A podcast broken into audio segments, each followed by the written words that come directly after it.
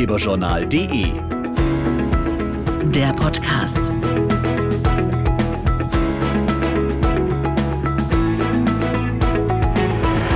Hallo und herzlich willkommen zu unserer heutigen Podcast-Folge.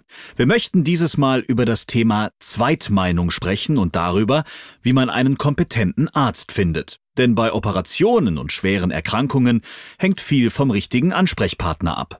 Eine unabhängige Zweitmeinung zur Gesundheitssituation, Diagnose und Behandlung gibt da ein gutes Gefühl. Aber für Betroffene ist es oft schwer zu sagen, welcher Arzt oder welches Krankenhaus im individuellen Fall am besten ist. Wie man da vorgehen kann, weiß Julia Schneider. Je komplizierter oder auch seltener die Erkrankung, desto wichtiger ist eine zweite ärztliche Sicht. Sie dient dazu, die erste Diagnose noch einmal kritisch zu überprüfen.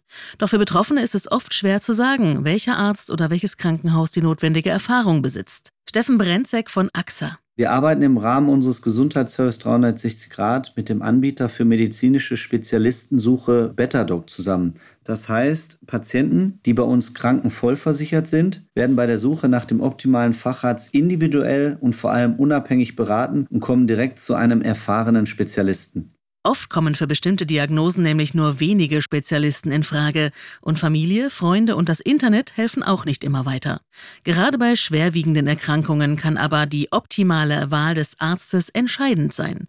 Nils von Dellingshausen von Betadoc. Ja, bei über 60 Prozent der Patienten, ähm, die sich vor einer anstehenden Operation eine Zweitmeinung einholten, war eine Operation nicht erforderlich. Und 90 Prozent dieser Patienten wurden auch nach sechs Monaten nicht operiert. Auch für Jutta Beck hat sich das Einholen einer Zweitmeinung gelohnt. Nachdem sie jahrelang an einer Wundheilungsstörung litt, half Betadoc weiter, eine kompetente Ärztin zu finden, die den entscheidenden Impuls zur Behandlung gab. Der Verlauf nach der OP war wirklich gut. Ich bin sehr zufrieden. Ich habe mich sehr, sehr gut aufgehoben gefühlt und ohne fremde Hilfe hätte ich so eine kompetente Ärztin niemals gefunden. Weitere Infos gibt's übrigens auch auf axa.de slash Gesundheitsservice 360. Vielen Dank fürs Zuhören und bis zum nächsten Mal auf ratgeberjournal.de oder eurer Lieblingspodcast-Plattform.